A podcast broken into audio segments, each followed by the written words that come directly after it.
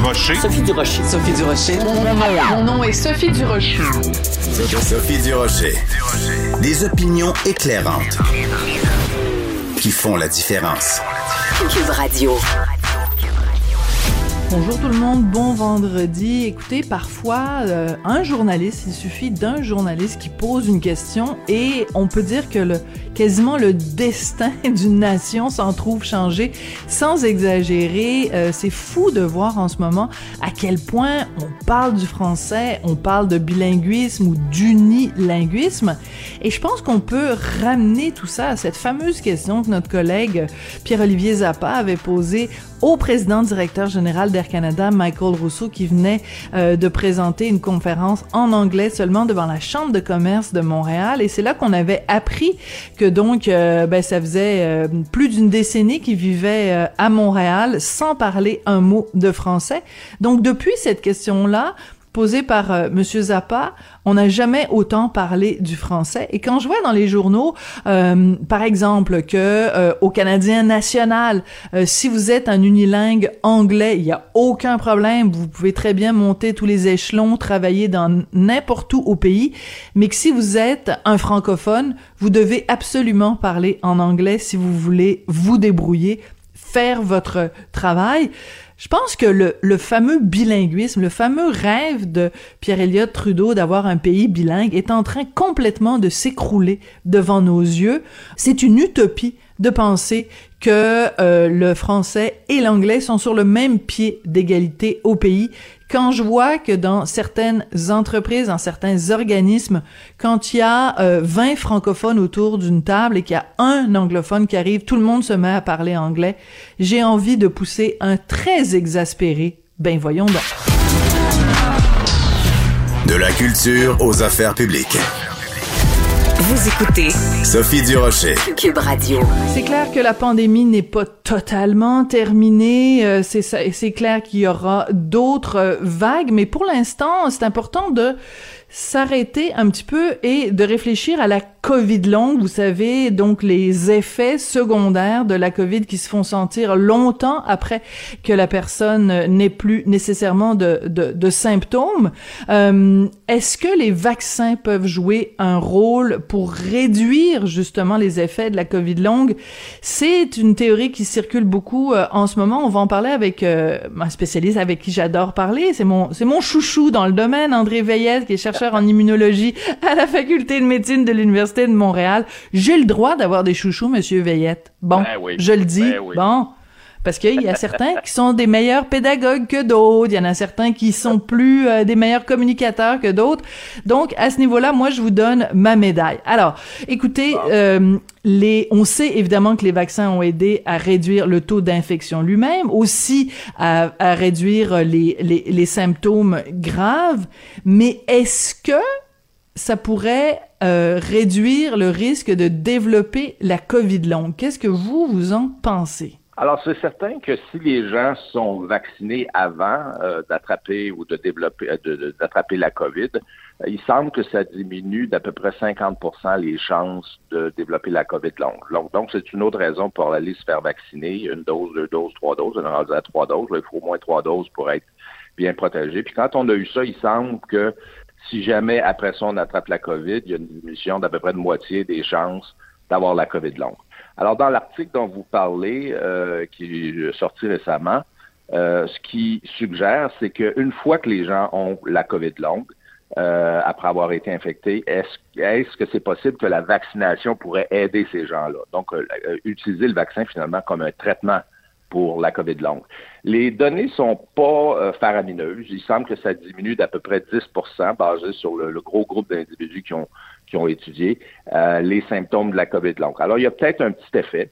Il faut se rappeler qu'au début de la pandémie, euh, il y avait des gens qui avaient la COVID longue et puis, par spontanément, leur médecin avait décidé de leur donner un vaccin pour voir ce que ça faisait. Puis il y en avait qui avaient rapporté des anecdotes euh, de, de, de, de, symptômes de COVID long qui disparaissaient.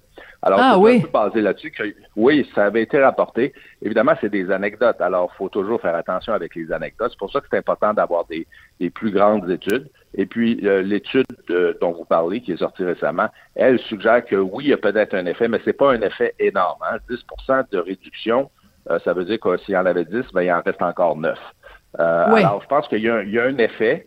Euh, peut-être que c'est parce que le vaccin n'a pas été donné euh, suffisamment de fois. Peut-être qu'on a besoin de plus d'une dose. Euh, mais c'est quelque chose qui définitivement euh, nécessite des évaluations additionnelles parce que c'est une maladie sérieuse, la COVID longue. Et puis, on en parle moins de ces temps-là. on n'a pas vraiment de traitement pour ça à part la physiothérapie, l'ergothérapie. puis c'est clair que ça va être un énorme problème médical, puis un problème pour la société. et donc, c'est important d'explorer ça. Puis c'est une piste d'exploration pour essayer de diminuer euh, la sévérité des symptômes chez les gens qui l'ont ou euh, même l'incidence de, de, la COVID longue. Oui. Alors, euh, donc, c'est pas rien quand même, c'est le, le, British Medical euh, Journal qui, qui ouais. publie cette étude-là.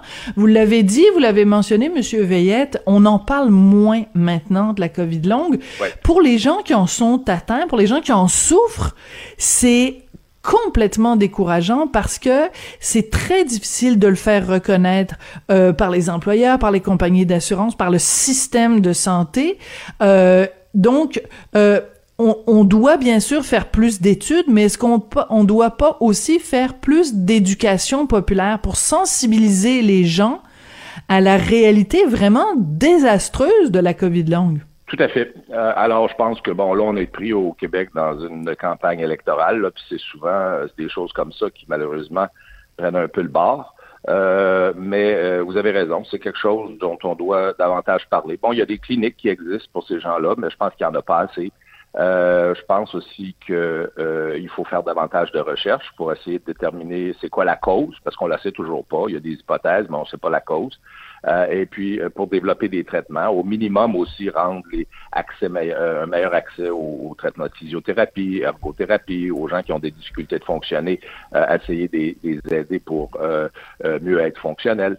Alors, je pense que c'est, vous avez raison, c'est, un peu un oubli qu'on a fait, mais c'est un oubli parce qu'en partie, je pense que c'est pas très populaire comme sujet. C'est, c'est un sujet négatif. On aime ça, tourner la page sur la pandémie, mais on n'a pas tourné la page sur la pandémie. Puis non seulement il y a encore du virus qui circule, euh, mais aussi la longue COVID va être là pendant longtemps pour nous rappeler euh, des, des, des, conséquences, comme vous dites, désastreuses de, de, de la pandémie. Donc, c'est quelque chose qu'il faut régler. Euh, puis j'assume qu'on n'en parle pas trop au Québec là, parce qu'on est en campagne électorale, mais c'est définitivement quelque chose qui va avoir besoin de davantage d'attention dans le futur. Les patients commencent à se regrouper, hein? Ils font oui. eux-mêmes. Euh, et puis, euh, ils essaient de, de, évidemment de soutenir l'un l'autre, mais aussi ils font du lobbying pour essayer de euh, stimuler les intérêts du gouvernement euh, envers la recherche, puis pour augmenter le support dans la société, euh, puis les, les, les, l'encadrement des gens qui souffrent de cette maladie-là. Depuis euh, le samedi 14 mai, donc ça va faire euh, une semaine demain, le masque n'est plus obligatoire, bon en tout cas dans la majorité des endroits, il reste encore quand même évidemment dans le système de santé, transport en commun, etc. Euh, est-ce que vous, ça vous inquiète? Parce que moi, je vous dis, en tant que membre du public général, aller au cinéma, pas de masque, aller voir un spectacle du Cirque du soleil, pas de masque, rentrer à l'épicerie puis sentir les raisins puis les melons, pas de masque, ça fait une grosse différence. Mais vous, le, le André Veillette, chercheur en immunologie, est-ce que ça l'inquiète l'absence du masque? Ben moi, ce qui m'inquiète surtout, c'est qu'on a encore pas mal de cas qui circulent euh, dans la communauté. Bon, il y en a de moins en moins, alors c'est quand même bien. Euh, mais on entend parler qu'aux États-Unis, par exemple, c'est le c'est le composé, le nombre de cas augmente progressivement. Ils sont pas loin les États-Unis, hein. Ça, ça inclut le nord-est des États-Unis. Ils ont de plus en plus de cas. Puis il semble que ça soit dû à BA.2. BA.1.12.1. Ah non, BA.2.12.1. Alors, c'est un variant. Et quand c'est rendu que même vous, vous mélangez, c'est qu'on est rendu vraiment loin dans les variants, Monsieur Veillette. Alors, c'est un, un nouveau variant mélangé avec BA.2. Et puis, euh, écoutez, c'est pas loin les États-Unis. Là, moi, j'ai des collègues qui sont allés à une conférence en Floride, puis ils n'ont pas pu revenir parce qu'ils ont attrapé, réattrapé, c'était une réinfection, euh, la COVID lors de leur voyage aux États-Unis. Ah alors, oui. On n'est pas sorti du bois. Euh, alors, c'est pour ça que je dis, ah, il y a encore des cas. Il y a des cas qui augmentent autour de nous. Puis là, je parle des États-Unis, le nord-est des États-Unis et la Floride. et puis, ben, les masques, on sait que c'est très bien. pour protéger contre ça. Bon, on va voir ce qui va arriver. je pense que les cas vont continuer à s'améliorer parce que là, les gens sortent dehors. mais il va falloir voir c'est quoi l'influence de cette augmentation de cas-là aux États-Unis peu importe, je pense que c'est très important quand même pour les gens, euh, même s'ils enlèvent leur masque, de maintenir leur, leur, carnet de vaccination à date. Alors, on sait que c'est un vaccin trois doses. Alors, le monde, tout le monde à, ce point-ci aurait dû recevoir leurs trois doses. On sait que malheureusement, il y a juste 55% de la population au Québec euh, qui a reçu trois doses. Donc, seulement 55 qui est adéquatement euh, vacciné. Puis pour les gens plus vulnérables, 60 ans et plus, on sait que c'est même une quatrième dose. Euh, qui est euh, qui est recommandé. Ouais, euh, je vais me permettre de faire une petite une question personnelle. Moi, j'ai eu mes deux premiers vaccins étaient des AstraZeneca et je sais que quand ils ont ouvert la vaccination quatrième dose pour les gens de 60 ans et plus, ils l'ont aussi rendu disponible pour les gens dont les deux premiers vaccins étaient des AstraZeneca. Pourquoi, Monsieur Veillette? Pourquoi euh, on, est... Parce que si on dit les 60 ans et plus, c'est qu'ils sont plus vulnérables. Donc, moi, en ayant eu deux AstraZeneca, puis il y a beaucoup de gens qui nous écoutent dont les deux premiers vaccins aussi étaient des AstraZeneca, pourquoi on est considéré vulnérable, Monsieur Veillette? Ben, je pense que c'était euh, quand on s'est mis à voir les cas avec Omicron, qui est plus différent euh, de, la souche initiale Wuhan, ouais. à Wuhan. Euh, sur la base de laquelle on a fait les vaccins, euh, on s'est rendu compte que Omicron était plus différent puis qu'il était plus euh, résistant à la protection induite par les vaccins. Puis ça, c'est encore pire avec AstraZeneca, parce que la réponse immunitaire avec AstraZeneca, AstraZeneca était un peu plus faible que celle qu'on avait avec, par exemple, Pfizer ou Moderna. Alors, c'est dans ce contexte-là qu'on s'est dit, bon, définitivement, ceux qui ont reçu deux doses d'AstraZeneca ont besoin d'une troisième dose. Puis, comme vous dites, ça a même été recommandé qu'ils reçoivent une quatrième dose. Est-ce qu'il y avait des évidences scientifiques que c'était euh, euh, euh, un mauvais choix d'avoir pris AstraZeneca? Je pense que non. En fait, c'est peut-être un très bon choix parce qu'il semble que quand on mélange les types de vaccins comme ça, un vaccin d'ARN, Pfizer Moderna, avec un vaccin d'adénovirus, on, se rappelle que c'était des vaccins d'adénovirus comme, comme Pfizer, AstraZeneca. Alors, non comme AstraZeneca. Alors, en mélangeant adénovirus avec euh, euh, vaccin d'ARN, je pense que la protection est encore meilleure. Alors, je pense que vous avez probablement, si vous avez eu votre quatrième dose, votre protection est probablement très, très bonne. Euh, je l'ai pas encore eu. Je l'ai pas encore eu. Puis la raison pour laquelle j'en parle, c'est qu'il y a plein de gens qui nous écoutent qui sont sûrement dans la même situation. C'est que entre temps, entre ma troisième dose et le moment où j'étais prête, prête, prête à aller chercher ma quatrième dose, j'ai eu la COVID. Maudit Richard Martineau qui m'a donné la COVID. Ben non, je vous taquine. Mais euh, donc, il a eu la COVID, il me l'a donné. Et euh, ce qu'on nous dit, c'est qu'il faut euh, attendre, je sais pas, c'est quoi? Est-ce que c'est deux mois ou trois mois quand on a eu la COVID avant d'aller se rechercher une autre dose? Je, je, le demande pour moi, mais parce que je sais qu'il y a plein de gens qui nous écoutent qui l'ont eu aussi. Donc, est-ce qu'on doit attendre? Et si oui, combien de temps avant d'avoir une autre dose? Ben, je pense que deux mois, c'est euh, toléré. Je pense que la recommandation, c'est encore euh, trois mois. Euh, mais si vous êtes capable de l'avoir à deux mois, c'est pas une mauvaise idée. Euh, la protection induite par l'infection, ça aussi, ça existe. Alors, il y a, quand on est infecté, par exemple, par Delta ou par Alpha, donc les variants initiaux, l'infection comptait comme vraiment comme une dose de vaccin. C'est moins clair avec Omicron parce que les infections sont, mm. sont moins sévères. Et puis, euh, le vaccin a tendance d'induire une moins forte réponse immunitaire euh, qui va évidemment être importante pour la protection contre la réinfection. Alors, c'est pour ça que on dit de plus en plus qu'une infection par Omicron, ça ne devrait pas compter comme une dose de vaccin, que les gens devraient quand même aller ah, chercher ah. Euh, leur dose successive de vaccin, puis qu'ils ne devraient pas trop tarder. Je pense qu'il ne faut pas trop attendre. Là.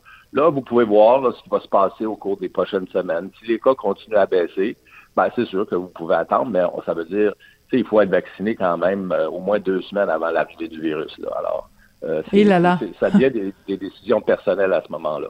Ouais, c'est pas évident. Vous nous avez mentionné tout à l'heure, Monsieur Veillette, euh, euh, cette anecdote de collègues à vous qui étaient allés euh, aux États-Unis donc pour une conférence médicale et qui ont été réinfectés. ça, c'est un peu, excusez-moi l'expression, mais c'est un peu capotant. Ce, ce, cette notion-là de réinfection, c'est, est-ce que vous, ça vous inquiète? Pas juste l'anecdote avec vos collègues, mais de façon générale, cette réinfection qui parfois est très rapprochée. Hein? Il y avait eu ce cas d'une femme en Espagne qui avait été réinfectée seulement trois semaines après avoir eu euh, la COVID. Oui, alors ça, ce que ça indique, c'est deux choses, je pense, au moins. La première, c'est que le virus il est très contagieux. Alors, euh, c'est pas parce que c'est facile de l'attraper parce qu'il y en a tellement, puis c'est tellement contagieux. Euh, ça, c'est la première des choses. Puis la deuxième des choses, c'est, je pense que ça commence à pas mal mettre le clou dans le cercueil là, pour cette idée d'immunité collective.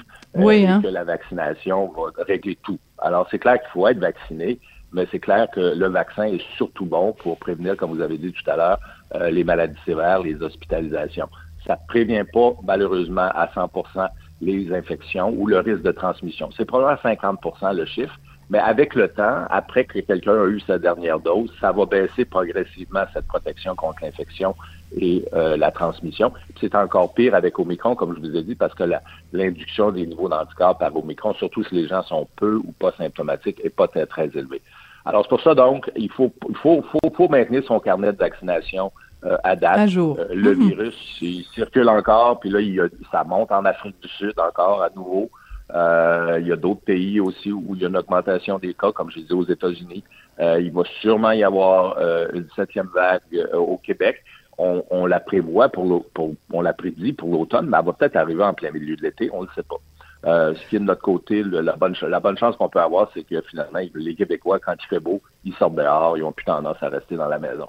Alors, Ouais. je pense qu'il va falloir voir, mais c'est c'est un autre indice qu'il faut maintenir son, son carnet de vaccination à date parce que le virus va revenir, puis c'est pas parce qu'on l'a eu une fois qu'on l'aura pas une deuxième fois. J'ai commencé l'entrevue en disant que vous étiez mon chouchou. Je vous aime beaucoup, sauf quand je vous entends parler de septième vague. Là, j'ai vraiment le goût là, de « Oh mon Dieu!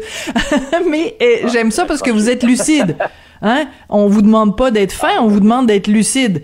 Alors, euh, après, euh, après, on vivra avec les conséquences des, des informations que vous nous donnez. Je vous taquine, bien sûr, André Veillette. C'est toujours euh, extrêmement intéressant de vous parler. Vous êtes plein de bons conseils. Chercheur en immunologie à la Faculté de médecine de l'Université de Montréal. Merci beaucoup, Monsieur Veillette. Merci.